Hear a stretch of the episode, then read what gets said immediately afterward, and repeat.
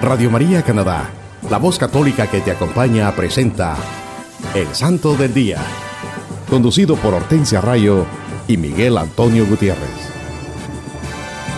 Aquí está la paciencia de los santos,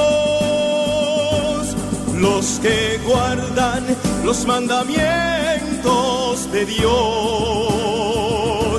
los que prefieren morir antes que negar su fe. Aquí está la paciencia de los santos. Aquí está la paciencia de los santos, los que guardan los mandamientos de Dios,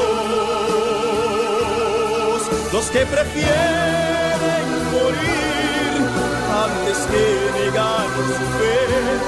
Aquí está la paciencia de los santos. Hola queridos hermanos, reciban la gracia y la paz de Dios Padre y de Cristo Jesús nuestro Salvador. Desde Toronto a través de Radio María, Canadá. Es una bendición llevar a ustedes la vida e historia de los santos de nuestra Iglesia Católica en su programa evangelizador El Santo del Día y Siete Minutos con Cristo. Querido hermano que nos escuchas en cualquier parte del mundo, también puedes ir a la internet o al sitio de Google y escribir radiomaria.ca diagonal sdd y esto te llevará directamente al website o página en la internet del Santo del Día, donde podrás tener acceso a todos los episodios anteriores. Sí, mis hermanos, es una gran bendición compartir con ustedes la vida de los santos de nuestra Iglesia Católica, los santos evangelios y la santa palabra de Dios. Reflejada en la vida de los santos, estos hombres y mujeres de Dios que decidieron hacer de la vida y enseñanzas de Jesucristo su estilo de vida y al igual que el Maestro lo dieron todo por amor a Dios y a sus hermanos. Los santos son la expresión de la perenne novedad del Evangelio de Cristo. Ellos se dejaron iluminar y guiar por el Espíritu Santo y evangelizaron con su testimonio de vida. Hicieron la voluntad de Dios con ejemplo de amor, paz, humildad y paciencia. El propósito de sus vidas fue convertirse en fieles imitadores de nuestro Señor Jesucristo y se dedicaron a promover el amor, la paz y la justicia en su diario vivir, al igual que lo hizo el Maestro día a día. Con gloria a Dios con sus palabras, pensamientos, acciones, al poner en práctica las enseñanzas de nuestro Señor Jesús. Sí, hermanos, escuchemos lo que nos dice el Catecismo de la Iglesia Católica en el numeral 1807. La justicia es la virtud moral que consiste en la constante y firme voluntad de dar a Dios y al prójimo lo que le es debido la justicia para con Dios es llamada la virtud de la religión. Para con los hombres, la justicia dispone a respetar los derechos de cada uno y a establecer en las relaciones humanas la armonía que promueve la equidad respecto a las personas y al bien común. El hombre justo, evocado con frecuencia en las Sagradas Escrituras, se distingue por la rectitud habitual de sus pensamientos y de su conducta con el prójimo. Hermanos, el catecismo de la Iglesia Católica nos los enseña clara y sencillamente. Como hijos de Dios tenemos que ser constantes y muy firme en dar a Dios y a nuestros hermanos lo que es debido. A Dios, nuestro Creador, tenemos que rendirle todo el honor que se merece y esto lo hace en forma de amor, servicio y gratitud. el mandamiento principal nos lo dice, amarás al Señor, tu Dios, con todo tu corazón, con toda tu alma y con toda tu mente. Este es el mayor y el primer mandamiento. El segundo mandamiento es semejante a este. Amarás a tu prójimo como a ti mismo.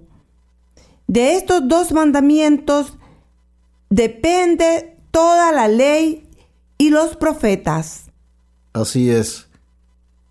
Cuando vamos a Dios es también porque amamos a nuestros hermanos. Cuando servimos a Dios es porque somos instrumentos de amor, de paz y reconciliación para el bien de nuestra familia, de nuestros hermanos y de la comunidad. Cuando reflejamos la luz de Cristo en nosotros, hacemos esto. Y por último, cuando agradecemos a Dios su infinito amor y misericordia y todas las bendiciones que recibimos de Él, estamos dándole a Dios lo que es debido. Y cuando seguimos las enseñanzas y el ejemplo de vida de nuestro Señor Jesucristo, estamos dándole a nuestros hermanos también lo que es debido. Cuando hacemos esto, estamos practicando la justicia.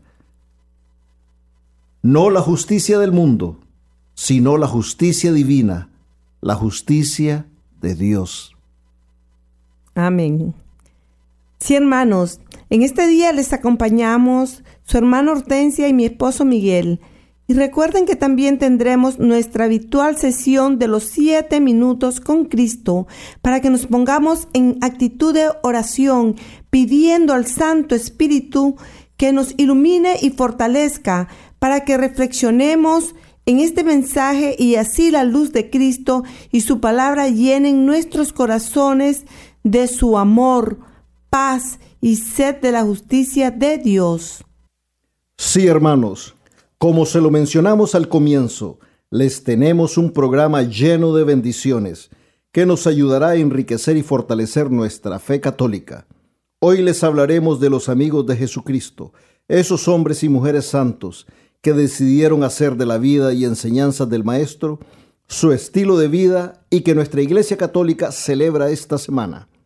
Y ellos son Beata Ingrid de Suecia, Beato Bartolomé Gutiérrez, San Gregorio Magno, Santa Rosalía, Santa Teresa de Calcuta, San Bertino, Beato Bertrán de Garrigues, Santa Regina, Santo Tomás de Villanueva, y también celebramos la Natividad de la Santísima Virgen María. El 2 de septiembre celebramos a Beata Ingrid de Suecia. Nació en Suecia en el siglo XIII. Vivió bajo la dirección espiritual de Pedro de Dacia, un sacerdote dominico. Fue la primera monja dominica en Suecia en el año 1284. Fundó allí el primer claustro dominico llamado San Martín de Canique.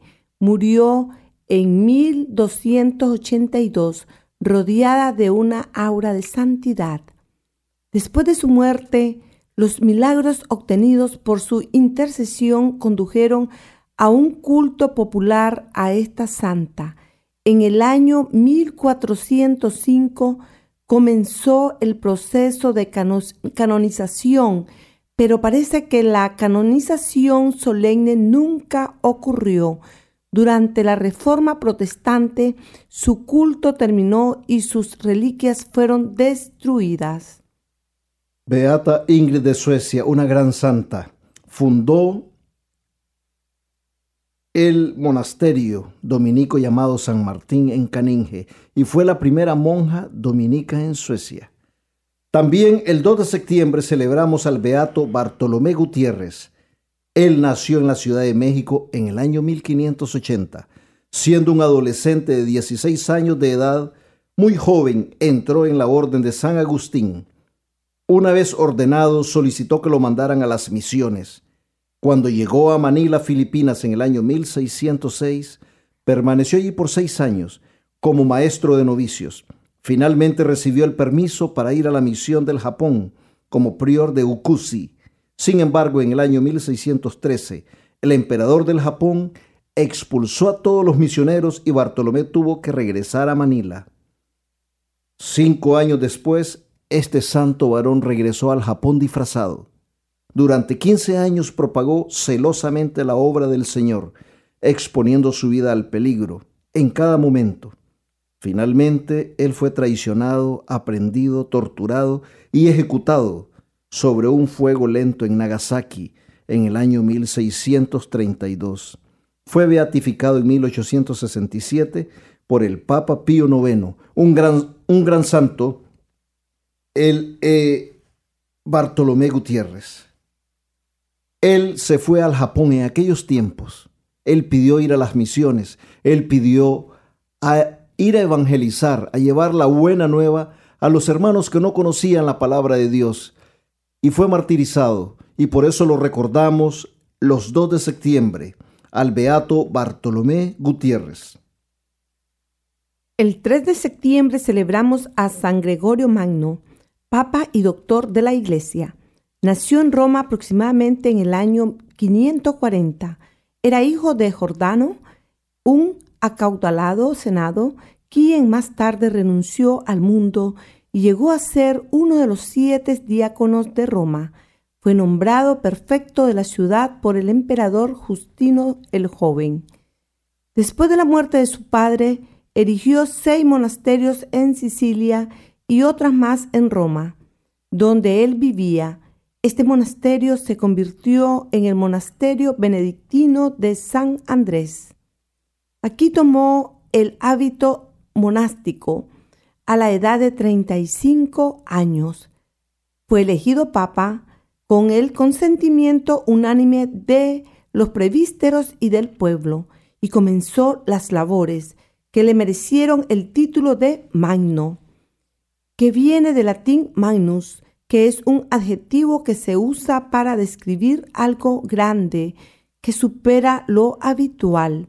Su celo por la fe cristiana se extendió por todo el mundo conocido y se mantuvo en contacto con todas las iglesias de la cristianidad y a pesar de sus sufrimientos corporales y grandes trabajos, escribió muchas obras. Se le recuerda por sus magníficas contribuciones a la liturgia de la misa y del oficio. Es uno de los cuatro grandes doctores de la Iglesia Latina. Murió en el año 604. San Gregorio Magno, papi doctor de la Iglesia, un gran santo que trabajó incansablemente para que nuestra fe cristiana se extendiera por todo el mundo conocido. Y él mantuvo unidas las iglesias de la cristiandad. Un hombre que a pesar de todos los sufrimientos, a pesar de todos los esfuerzos que él hizo y los grandes trabajos a los que él se sometió para que nuestra fe se estableciera, para propagar nuestra fe católica, también escribió muchas obras. Por eso se le, se le conoce como uno de los cuatro grandes doctores de la iglesia. Bendito sea San Gregorio Magno, que lo recordamos los 3 de septiembre. El 4 de septiembre celebramos a Santa Rosalía. Era descendiente de Carlo Magno, nació en Palermo, Sicilia. En su juventud buscó a Dios abandonando las vanidades del mundo. Abandonó su hogar y se fue a vivir a una cueva, en cuyas paredes escribió estas palabras. Escuchemos cuidadosamente. Ella escribió en las paredes de la cueva donde ella se fue a vivir. Yo, Rosalía, hija de Sinibaldo, señor de Rosas y Quisquina, he tomado la decisión de vivir en esta cueva por amor a mi Señor Jesucristo.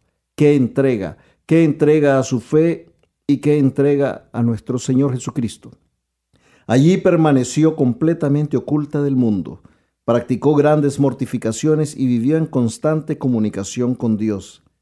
Al tiempo se movió al monte Pellegrino como a tres millas de Palermo, de donde podía ver su hogar paterno para poder vencer los instintos de la carne y de la sangre, o sea, estar viendo a su familia, pero no acercarse a ellos porque había tomado esa decisión de alejarse y vivir solitariamente orando y en comunión con Cristo.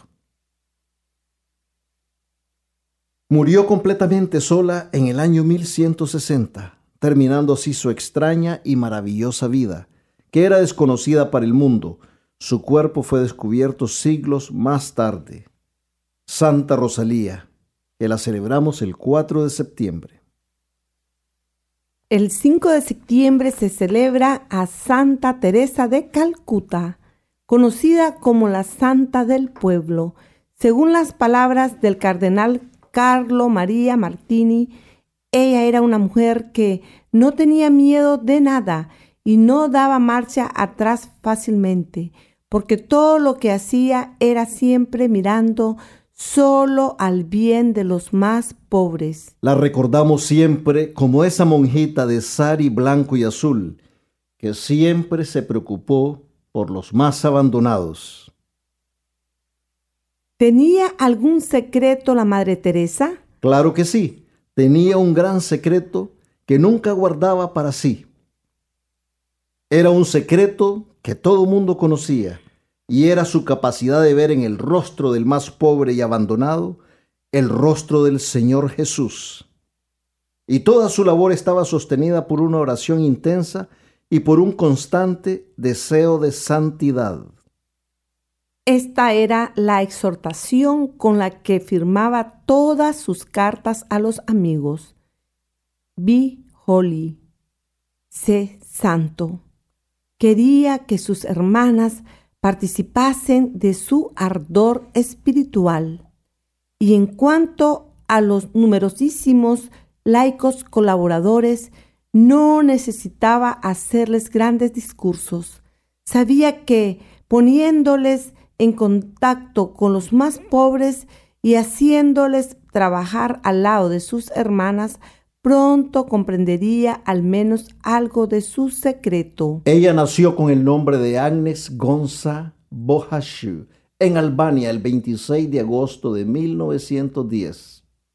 A la muerte de su padre, su familia entró en una profunda crisis económica, pero ello no le impidió formarse en sólidos principios espirituales, lo que la animó a muy temprana edad a ingresar como religiosa en el Instituto de la Bienaventurada Virgen María o Hermanas de Loreto, en Irlanda.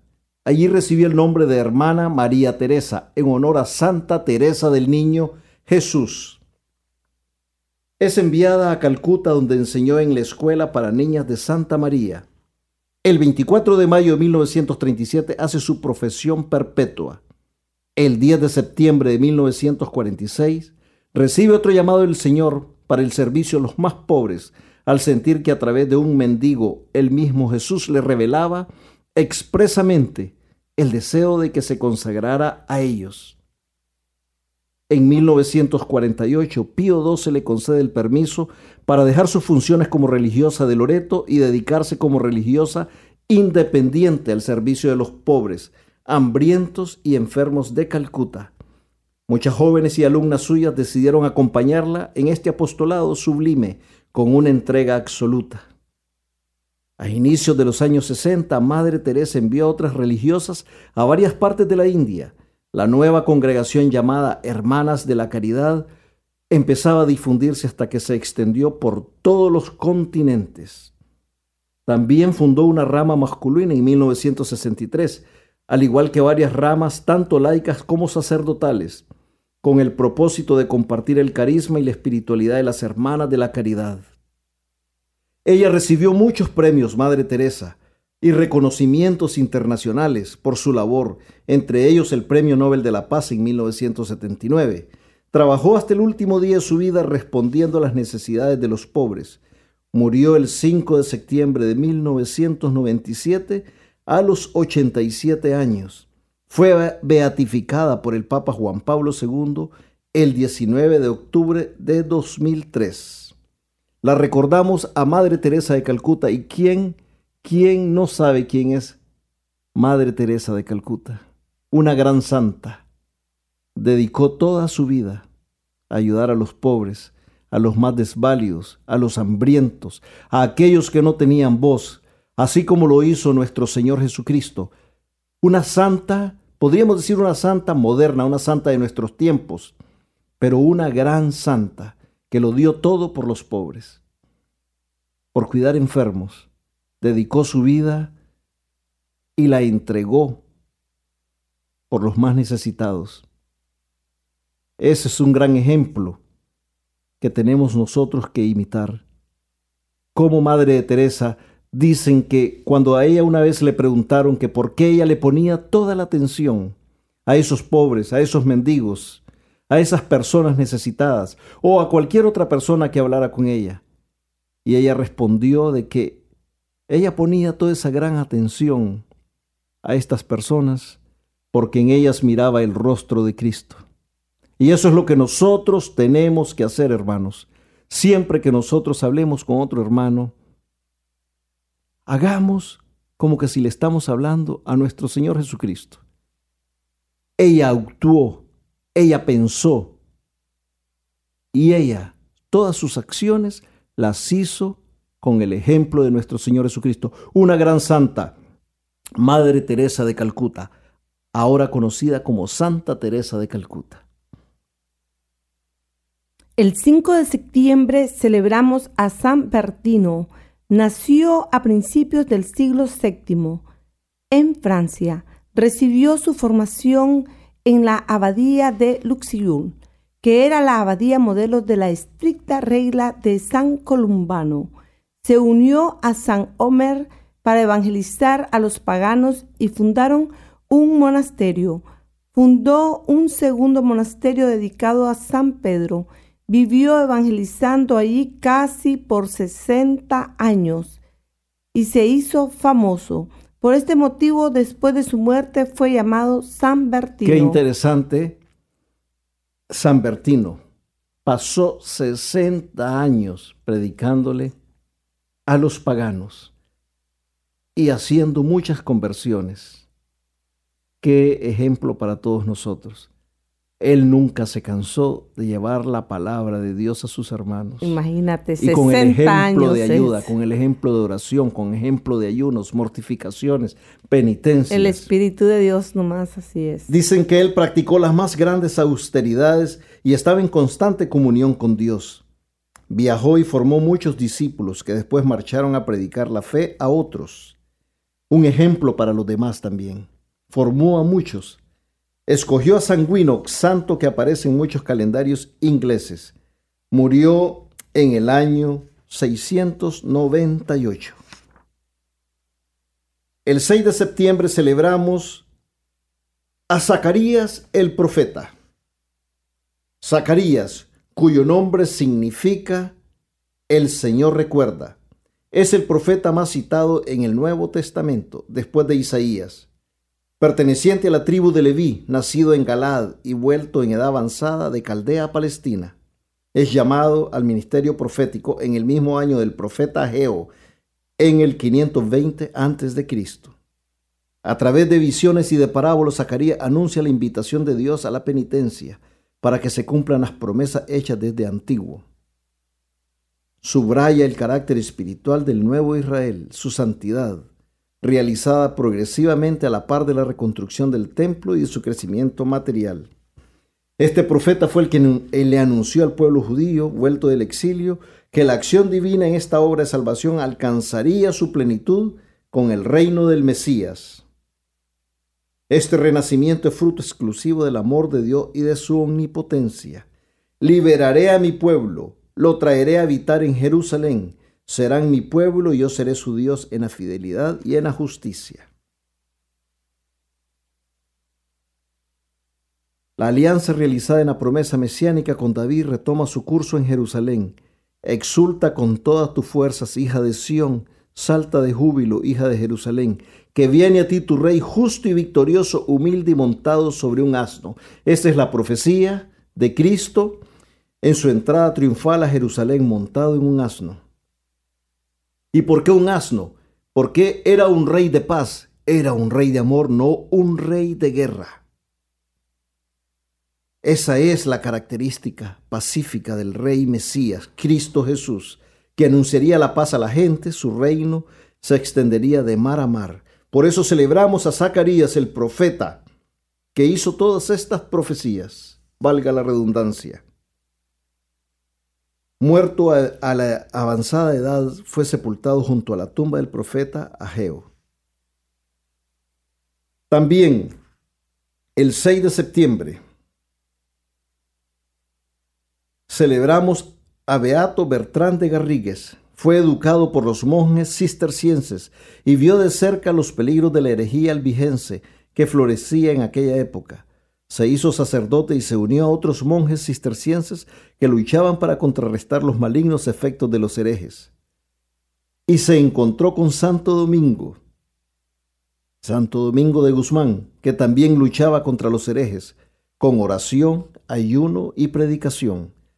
Se convirtió en uno de los compañeros más cercanos de Santo Domingo. Predicó la fe incansablemente por todo el sur de Francia.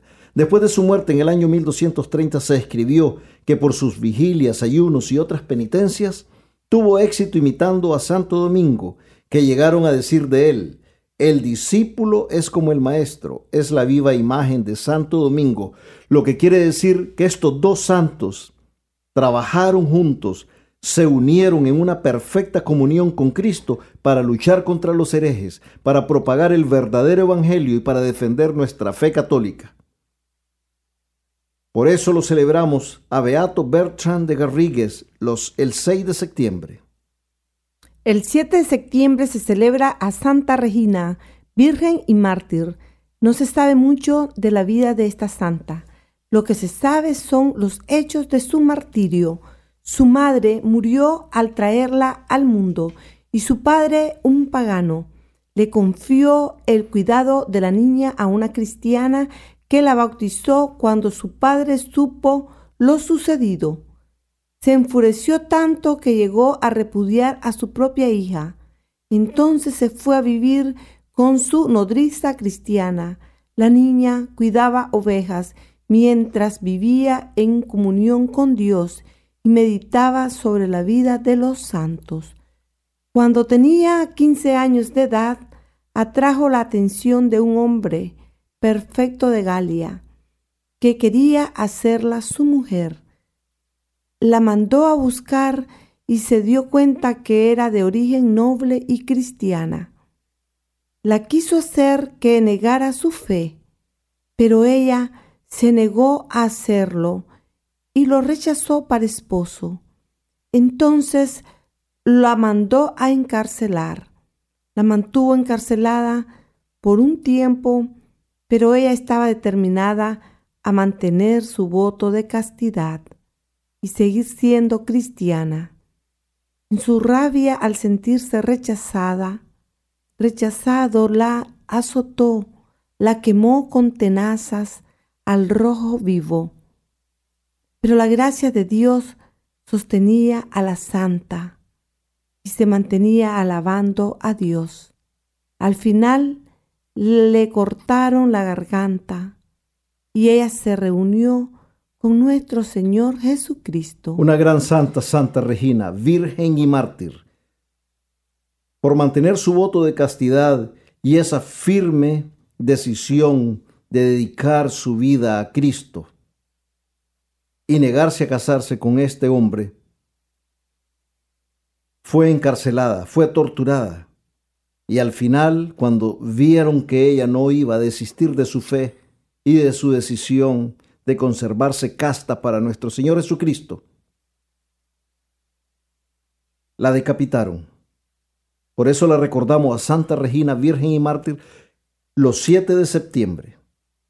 El 8 de septiembre celebramos la Natividad de la Santísima Virgen María. Hace más de dos mil años habitó en una pequeña aldea de Nazaret una santa pareja, descendiente de la casa real del rey David cuyos nombres eran Joaquín y Ana. Ya estaban avanzados en años y casi no tenían esperanza de que Dios los bendijera con un hijo, cuando el deseo, tanto tiempo anhelado por sus corazones, fue gratificado con el nacimiento de una niña que sería por siempre bendita entre todas las mujeres y que haría que los nombres de Joaquín y Ana se veneraran por todos los tiempos. Esta niña fue llamada María, la escogida entre la raza de Adán para ser la madre de Jesucristo, el verbo quien se hizo su hijo para redimir y salvar el mundo. La fiesta de 8 de septiembre en honor a la Santísima Virgen María se originó en Jerusalén, al igual que la solemnidad del 15 de agosto con la fiesta de la basílica conocida desde fines del siglo V, como la basílica donde naciera Santa María, ahora la basílica de Santa Ana.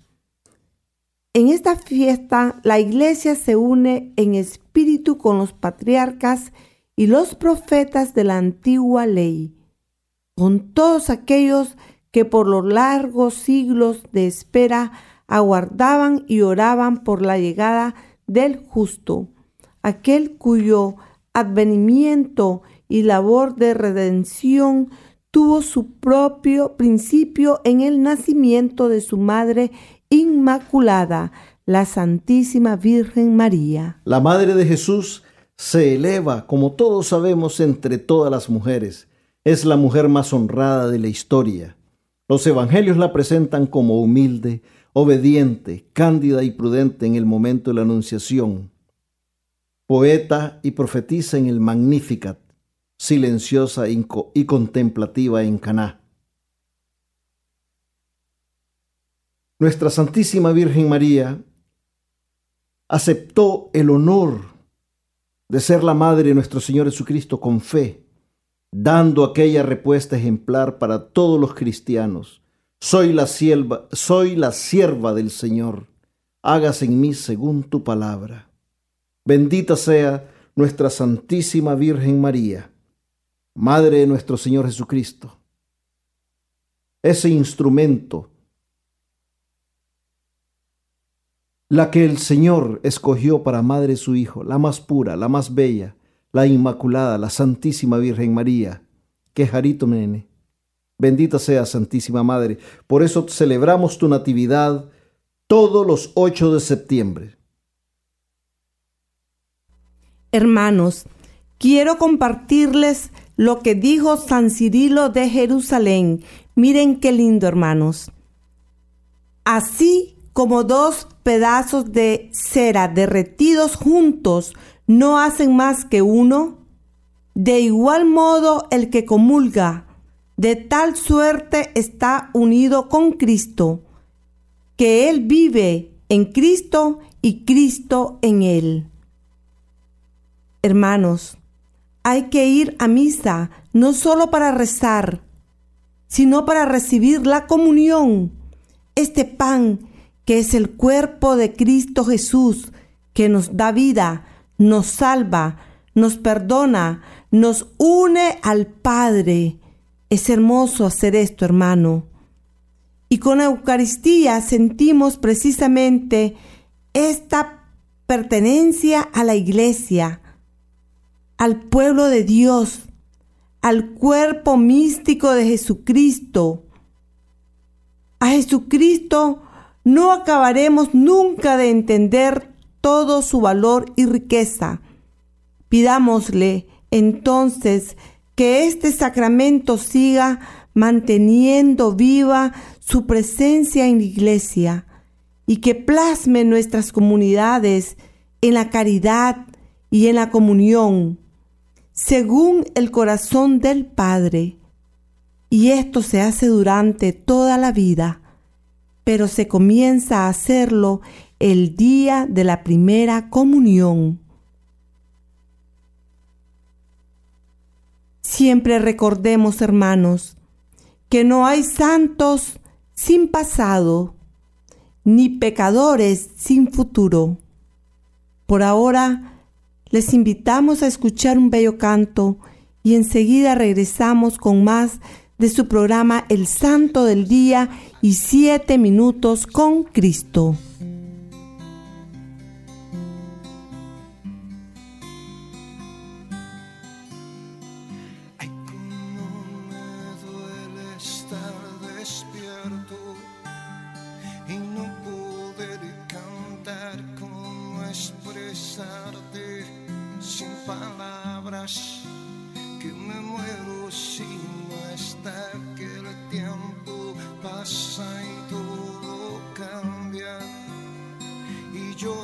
for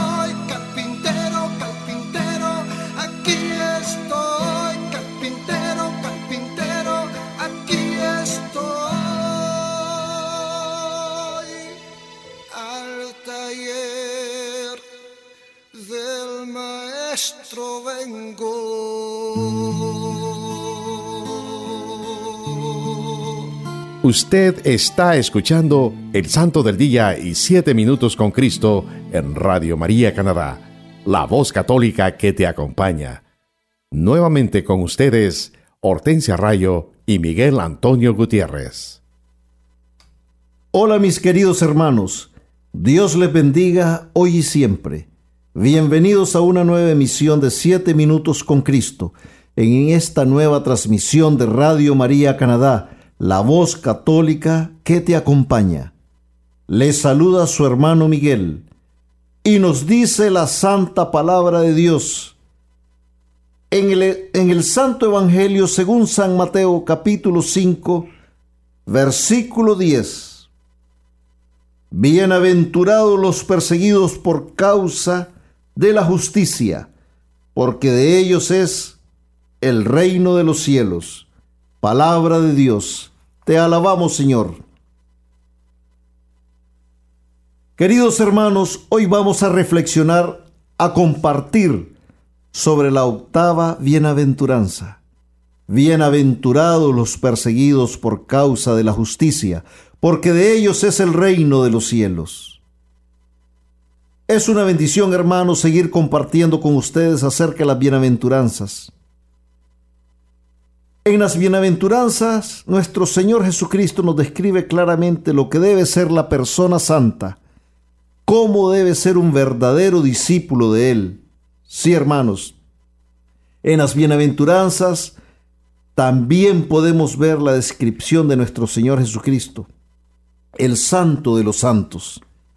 En el Sermón de la Montaña, nuestro Señor Jesucristo nos da esta enseñanza, que es novedad para los que la escucharon en ese momento, y también representa una novedad en estos tiempos, porque el mundo ha acaparado muchas áreas de nuestras vidas y vivimos distraídos por todas las cosas que el mundo nos ofrece y que muchas veces lo único que hacen es dañar nuestra vida. Pero el maestro en su gran amor, el, el maestro en su gran amor y misericordia nos da este manual de vida cristiana para que todos nosotros, sus discípulos, podamos alcanzar el reino de los cielos. Nuestro Señor Jesucristo nos está dando este mensaje de que a pesar de las circunstancias o situaciones que estemos experimentando en este momento, a pesar de las pruebas que se presenten a nuestras vidas, a pesar de la influencia que el mundo pueda ejercer o empujar en nuestro diario vivir, nosotros estamos llamados a abrazar la justicia, esa justicia divina que nos dará la plenitud de la libertad como hijos de Dios, y así seremos herederos del reino de los cielos, de la vida eterna, de la tierra prometida. Este sermón de la montaña, hermanos, está dirigido a todos nosotros, al pueblo de Dios que ha recibido el alimento espiritual, el pan de vida. Y esta bienaventuranza nos exhortan a proclamar el Evangelio, la buena nueva a todos nuestros hermanos, a tener celo por la justicia de Dios y así llevar a nuestros hermanos que lo, que lo están necesitando este mensaje de amor y paz, este mensaje de salvación. Las bienaventuranzas no son nada fáciles de practicar. Tenemos que tener una gran fe en Dios, sentir plena confianza en Él para poder recibir este mensaje de amor y misericordia en nuestros corazones. Esta enseñanza nos invita a ser mejores hijos de Dios en el día a día.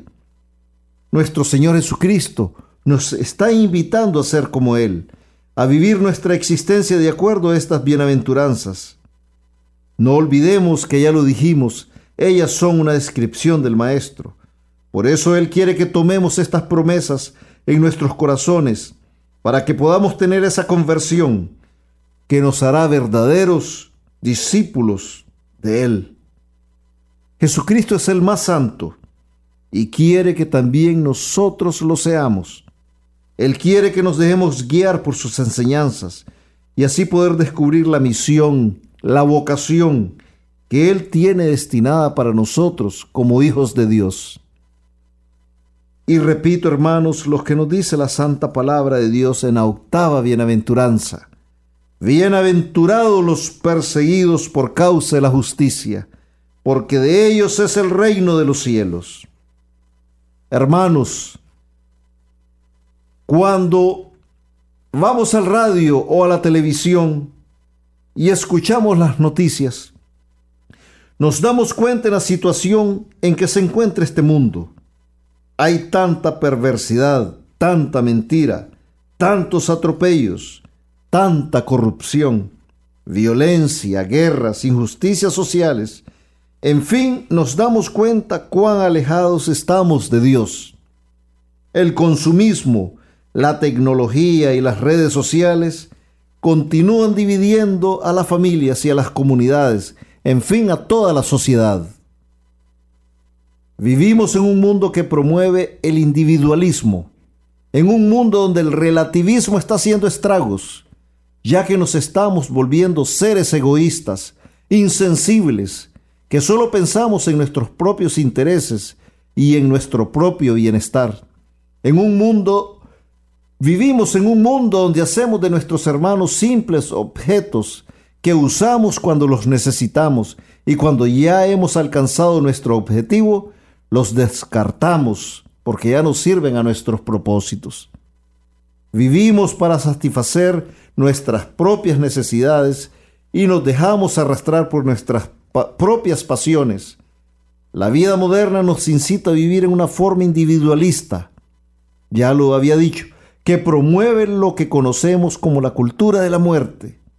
Nos estamos olvidando de que fuimos creados para vivir en una relación con Dios y con nuestros hermanos, una relación basada en el amor, ese amor que nos da Dios y que nosotros tenemos que cultivar en nuestros corazones en el día a día un amor que nosotros como cristianos tenemos que promover en nuestras vidas, que tenemos que dar a nuestros hermanos.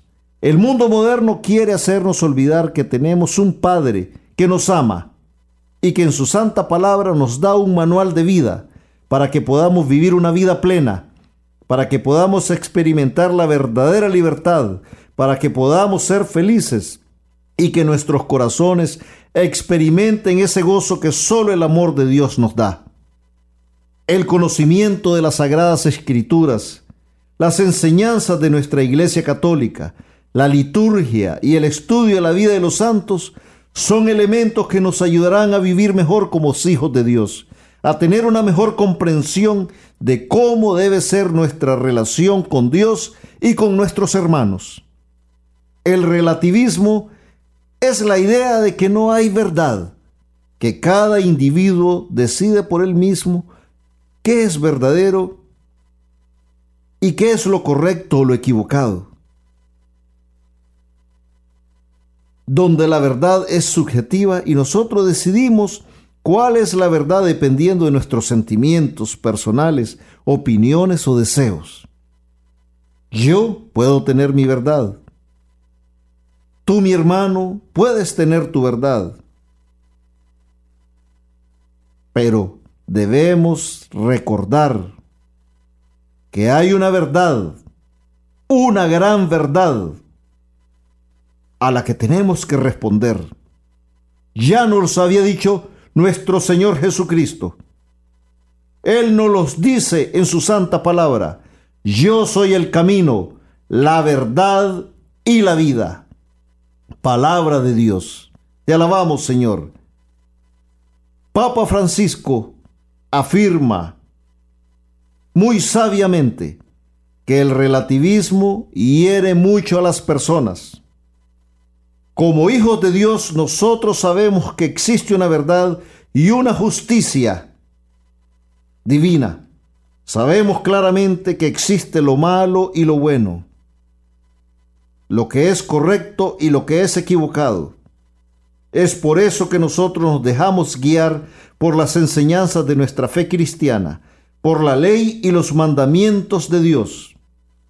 Esto existe para que nosotros podamos vivir una vida en plenitud, para que seamos felices, para que tengamos una relación de amor con Dios y nuestros hermanos.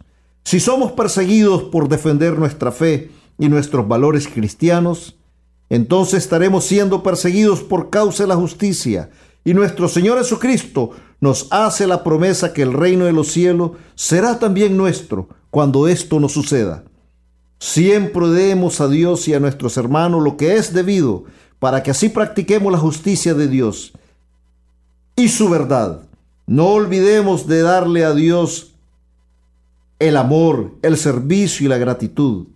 Amarle sobre todas las cosas, servirle siendo buenos hijos y buenos hermanos y agradeciéndole siempre todas sus bendiciones, su amor y su misericordia. Y así de la misma manera, al cumplir con esto, también daremos a nuestros hermanos lo que es debido, porque entonces estaremos nosotros transmitiendo ese amor que viene de Dios, ese amor que viene de Dios al Hijo, a nuestro Señor Jesucristo, y que también va del Hijo al Padre ese amor, esa potencia divina que es la fuerza del Espíritu Santo.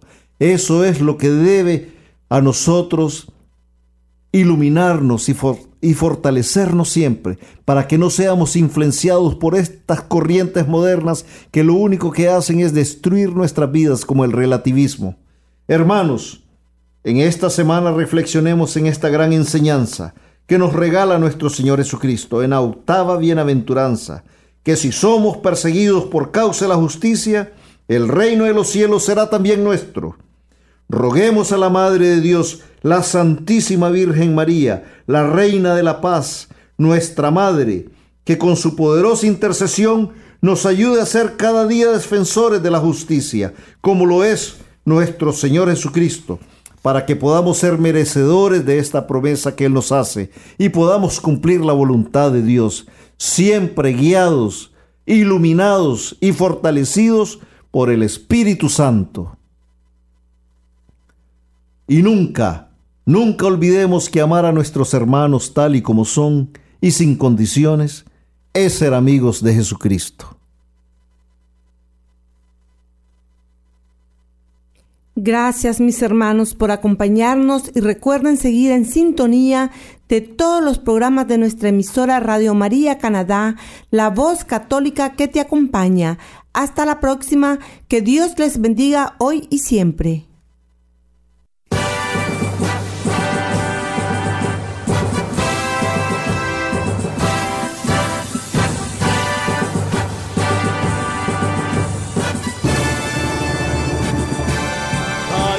La paciencia de los santos,